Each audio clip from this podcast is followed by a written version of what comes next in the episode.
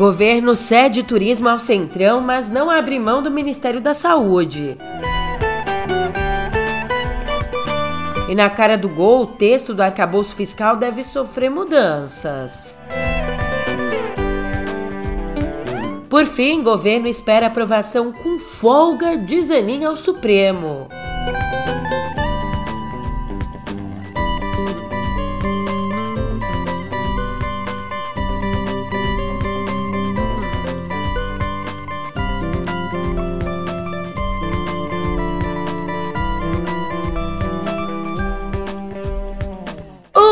Ótimo dia, uma ótima tarde, uma ótima noite para você. Eu sou a Julia Keck e vem cá, como é que você tá, hein? Nessa terça, dia 20, eu vim te contar. Não, brincadeira, sem piadinha, sem perder tempo, vamos direto ao assunto antes, antes que eu perca esse podcast pro Centrão também. Ave Maria, no pé do ouvido! Eita que os bichos estão abocanhando tudo!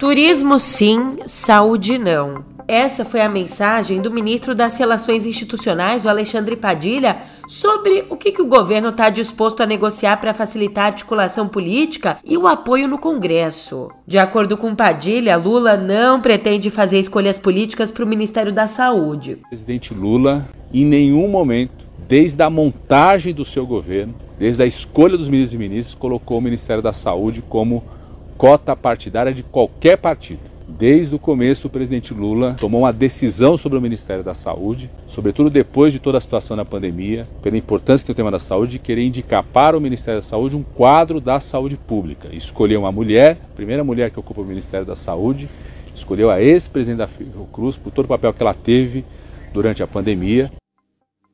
Por outro lado, seguem as negociações com União Brasil para troca da ministra do Turismo, Daniela Carneiro. E a previsão é que a substituição dela seja oficializada quando Lula retornar da viagem à Europa. Viagem que começou ontem. De acordo aí com a Júlia do Alibe, essa troca ainda não aconteceu, o anúncio da troca da ministra ainda não foi feito porque o presidente espera que ela peça demissão em vez de ser demitida e quer fazer ainda uma sinalização positiva à União Brasil, se reunindo com as lideranças da legenda. Padilha também esclareceu que o presidente da Câmara, o Arthur Lira, em nenhum momento pediu qualquer ministério ao governo, nem mesmo da saúde, que tem um orçamento de 180 bilhões. Quero reforçar que o presidente Arthur Lira, em nenhum momento, seja para mim, ou seja o presidente Lula, em qualquer das conversas que teve, fez qualquer tipo de reivindicação ao Ministério da Saúde ou qualquer outro ministério no governo federal. Mas, né, de qualquer forma, estão travadas as batalhas no Congresso. E a próxima é o arcabouço fiscal. E o relator do projeto no Senado, Omar Aziz, pretende fazer duas mudanças importantes no projeto, ó. Ele quer retirar da norma o Fundeb, que é o Fundo da Educação Básica, e quer também tirar o Fundo Constitucional do Distrito Federal, que destina recursos à segurança, saúde e educação lá na capital. Tirando, os dois fundos vão ficar livres para crescer acima do limite da regra fiscal, ponto positivo. Mas, se de fato as mudanças acontecerem no texto, que já está aprovado na Câmara, o projeto vai ter que voltar para lá, vai ter que ser apreciado de novo pelos deputados. E o governo queria mesmo encerrar a tramitação já no Senado.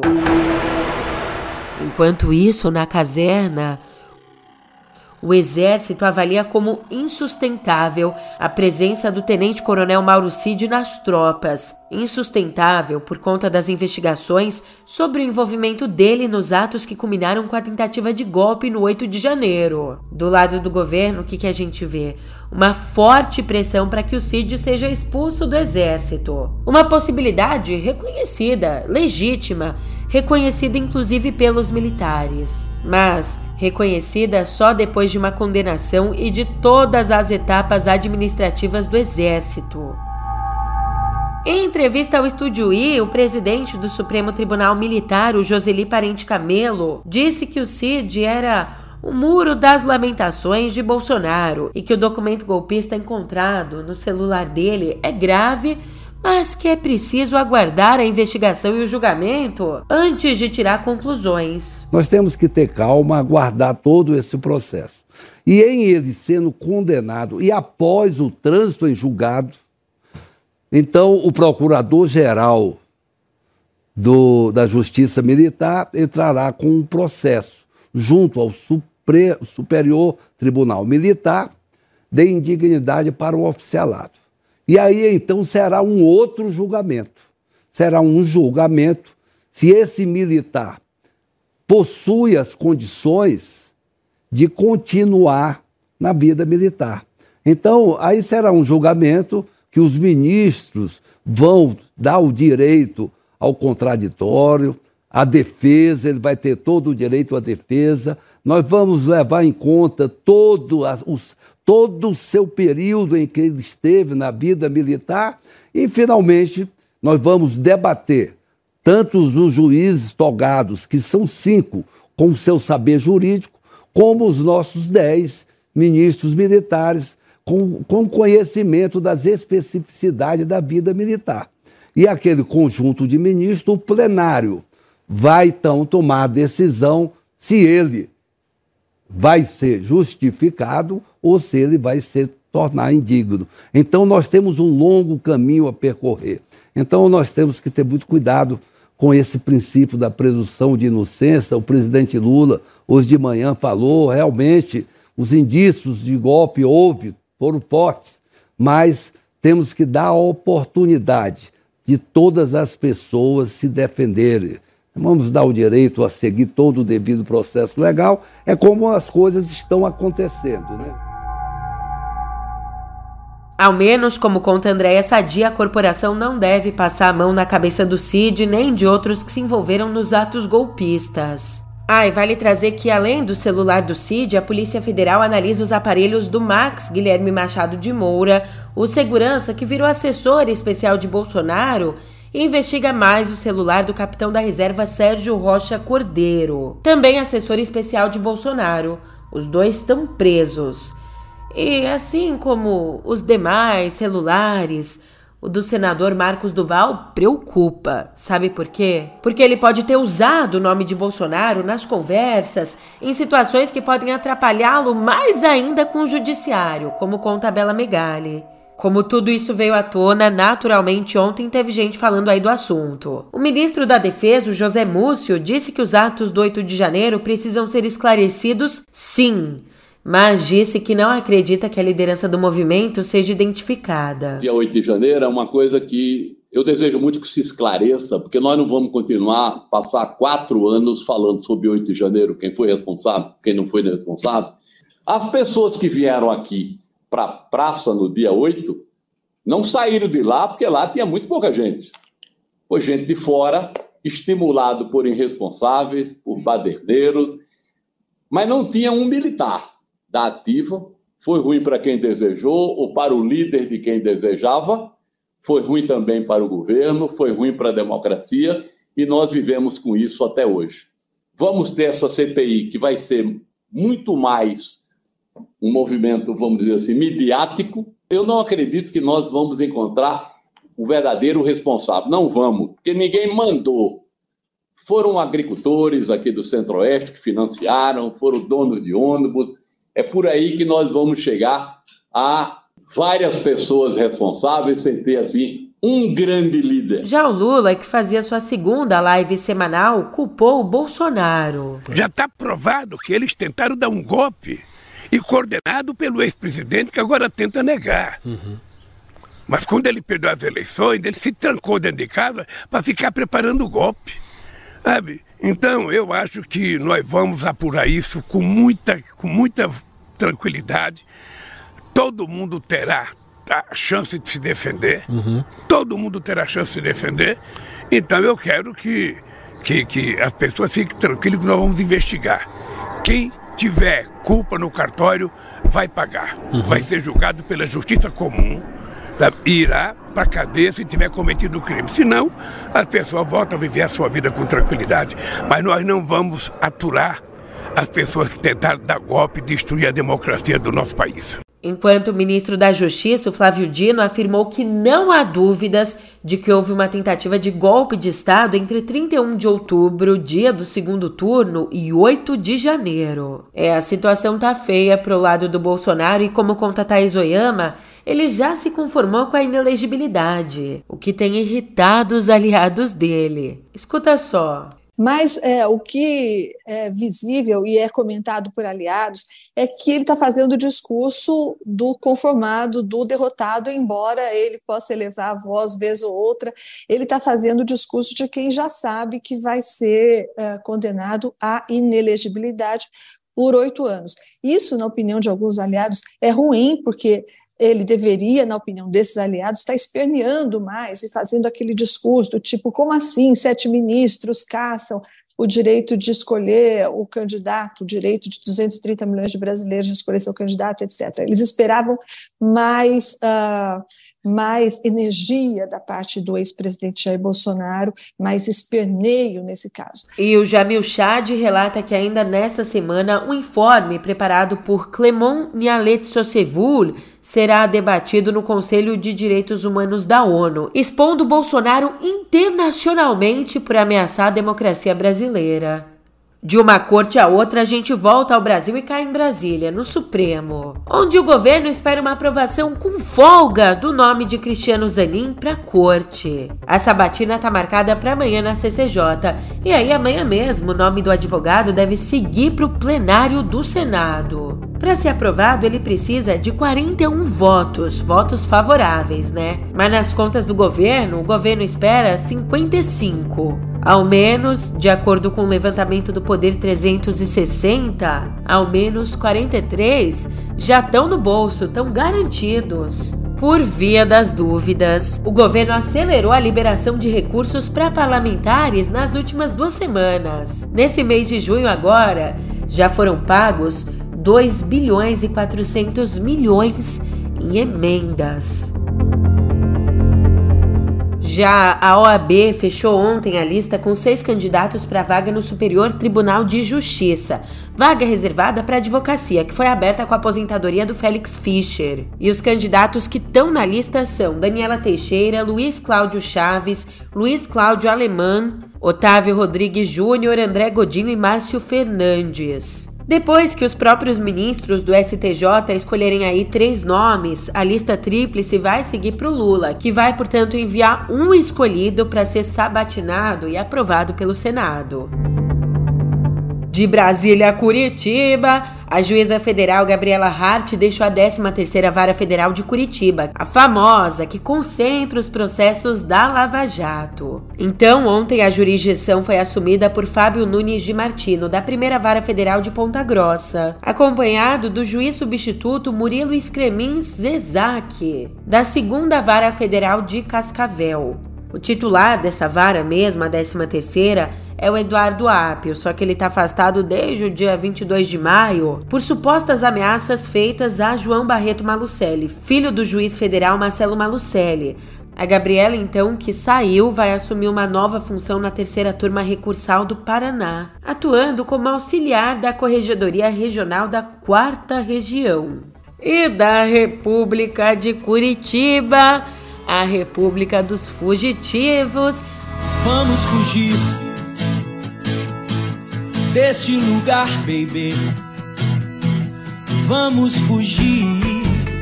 Nos Estados Unidos, onde desembarcou ontem o ex-procurador da Lava Jato e deputado federal caçado Deltan Dallagnol, ele negou que esteja fugindo do país. De acordo com Paulo Capelli, ele disse a interlocutores que está nos Estados Unidos para dar uma palestra em Michigan e que vai se reunir com lideranças do Partido Republicano, do Trump. Tá vendo, né? Bem, o regresso do Dá no Pé. Vai com Deus, meu chapa! Próximo! Opa, do Dallagnol tá marcado para esse sábado. Se você tá ansioso para recebê-lo de volta.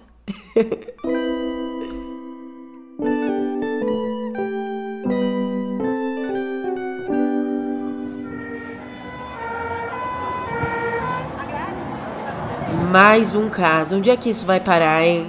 Mais uma vida perdida. Em Cambé, na região metropolitana, a 15 quilômetros de Londrina, no Paraná, um novo ataque a escolas. Ontem, por volta das 9 da manhã, um ex-aluno da escola estadual professor Helena Collodi, um homem feito de 21 anos, ele entrou no colégio e atirou contra os alunos. Para entrar na instituição, o atirador disse que precisava do histórico escolar, assim entrou e logo começou o ataque, só parando depois de ser contido por um professor. A jovem Caroline Verri Alves, de 17 anos, morreu na escola mesmo. O namorado dela, o Luan Augusto, de 16, foi atingido por um disparo na cabeça e segue internado em estado grave no Hospital Universitário de Londrina. O atirador ele foi preso e, de acordo com o delegado-chefe da Polícia Civil de Londrina, em depoimento, ele confessou que planejou atentado por meses e que cometeu o ataque por vingança por ter sofrido bullying. Nas redes sociais, o presidente Lula prestou solidariedade, escrevendo, aspas, recebo com muita tristeza e indignação a notícia do ataque no Colégio Estadual Professor Helena Collodi, em Cambé, no Paraná. Mais uma jovem vida tirada pelo ódio e a violência que não podemos mais tolerar dentro das nossas escolas e na sociedade. É urgente construirmos um caminho para a paz nas escolas. Meus sentimentos e preces para a família e comunidade escolar. Fecha aspas.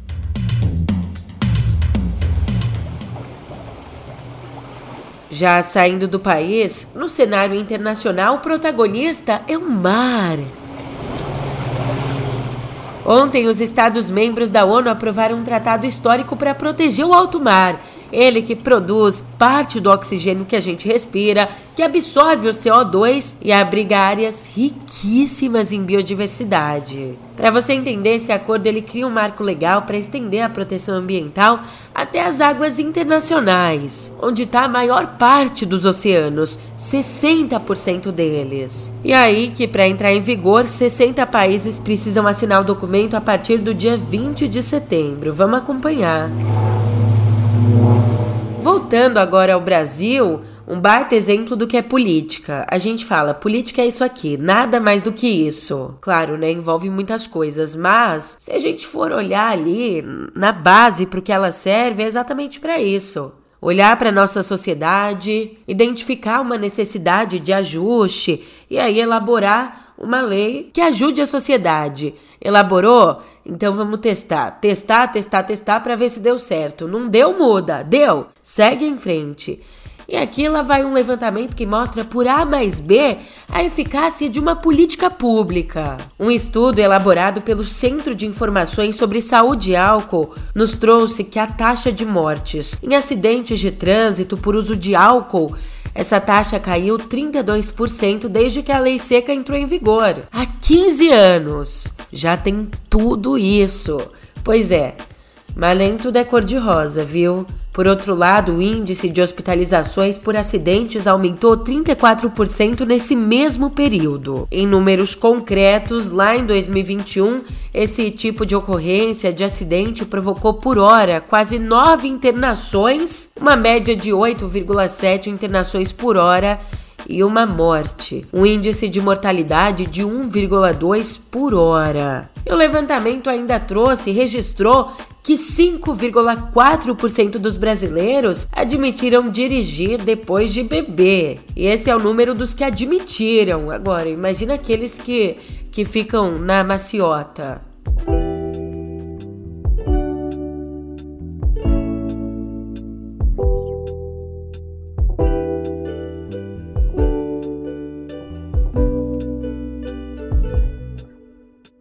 Aqui em Cultura, uma coisa muito louca. A Taylor Swift cantou o futuro dos cambistas.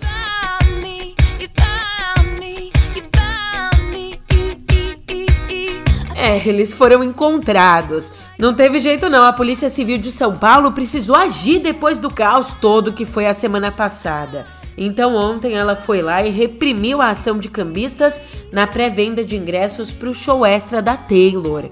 Sob aplausos dos fãs que estavam esperando na fila, mais ou menos 30 pessoas foram detidas. Ali, os policiais apreenderam quem não tinha o cartão do banco com exclusividade para pré-venda ou quem tinha o cartão só que com nome de terceiros e a senha anotada. A venda para o público geral só começa na quinta, tá? E para te lembrar, a prática de cambismo é considerada crime contra a economia popular, mas raramente é reprimida.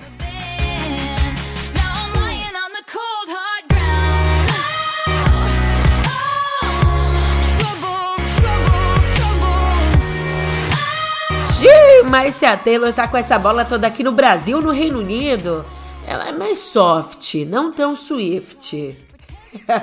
Piada, uh! É que por lá ela foi a última colocada ficou na lanterninha da lista de 10 artistas mais ouvidos. Lista elaborada pela PPL, a principal coletora de direitos autorais no país. Aliás, a liderança dessa lista ficou mais uma vez com Ed Sheeran, que tá nesse lugar pela sexta vez em oito anos.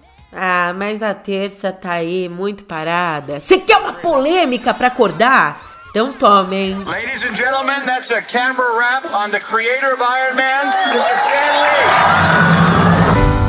Hi, I'm Stan Lee, editor of the Marvel Comics Group of superhero comic magazines.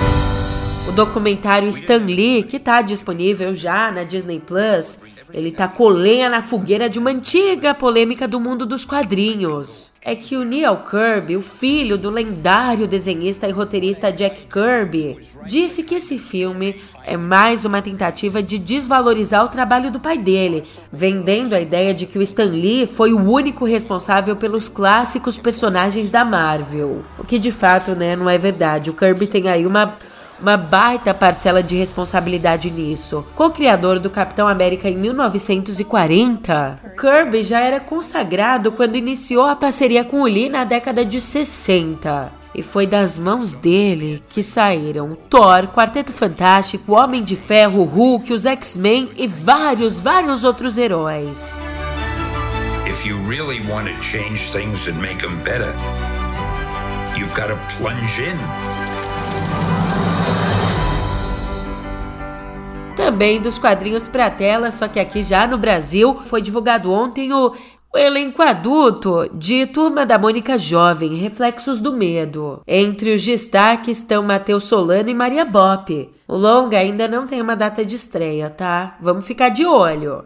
Poxa, mas antes da gente passar para cotidiano digital, uma baita perda. Compreensão do gosto popular.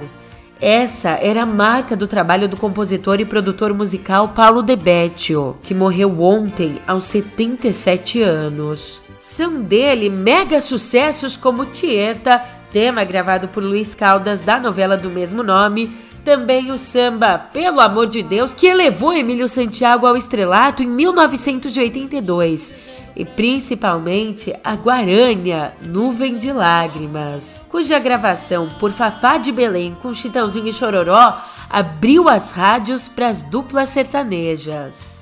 Eu tenho feito de tudo para me convencer, me provar que a vida é melhor sem você, mas meu coração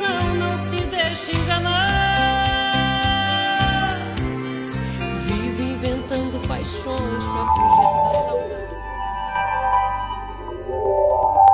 Snapchat. Faz quanto tempo que você não escuta falar dele? Então, só que num, num universo paralelo aí ele tá bombando entre uma galera. O MyAI, o chatbot de inteligência artificial do Snapchat, já recebeu 10 bilhões de mensagens vindas de 150 milhões de usuários. E agora, né, a empresa quer lucrar quer usar essas conversas com a ferramenta para segmentar anúncios no aplicativo. E para isso, o Snapchat vai detectar os tópicos abordados nas conversas com a tecnologia. Por exemplo, 5 milhões de mensagens trocadas com uma AI eram sobre, sabe o que? McDonald's. Aí, ah, além de coletar dados, a Snap, a companhia dona da rede social, planeja inserir anúncios ali mesmo, durante as conversas com o bot.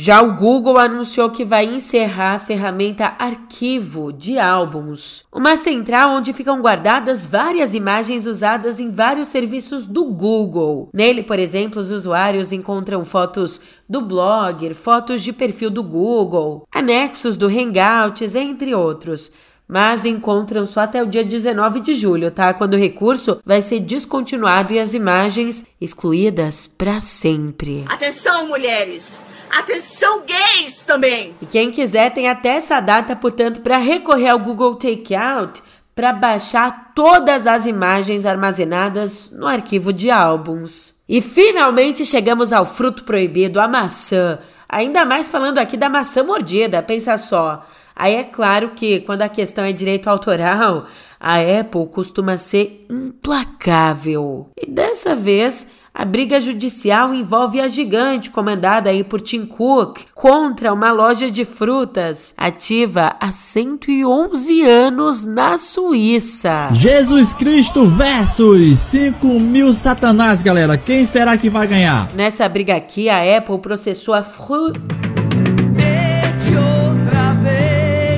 processou a Fruit Union Suisse porque a empresa usa como logo uma maçã vermelha com a cruz branca em um dos lados. Julia, mas esse, esse não é o logo da Apple. Então, a diferença em relação à maçã mordida da Apple vem causando questionamentos na própria companhia europeia. O diretor da Fruit, o Jimmy Marietos, expressou dificuldade em compreender a situação porque acredita que a Apple não está de fato tentando proteger a maçã mordida. Aliás, não é a primeira vez que a Big Tech disputa logos que usam outras frutas, tá? Lá em 2020, por exemplo, a empresa entrou com uma ação nos Estados Unidos contra o aplicativo Prepper, que usa uma pera, uma pera, como identidade visual. É que a maçãzinha aí da turma da Mônica que se cuide antes que o BO bata na porta. E eu também, falando nisso, eu vou me cuidar. Vou colocar uma meia nesse meu pé que tá gelado, tá pé de defunto. E eu vou aproveitar para capotar embaladinha, como minha avó diz, que nem um patinho até amanhã. Quando a gente se vê de novo por aqui. Agora eu tô indo nessa, hein? Mas até lá, até lá.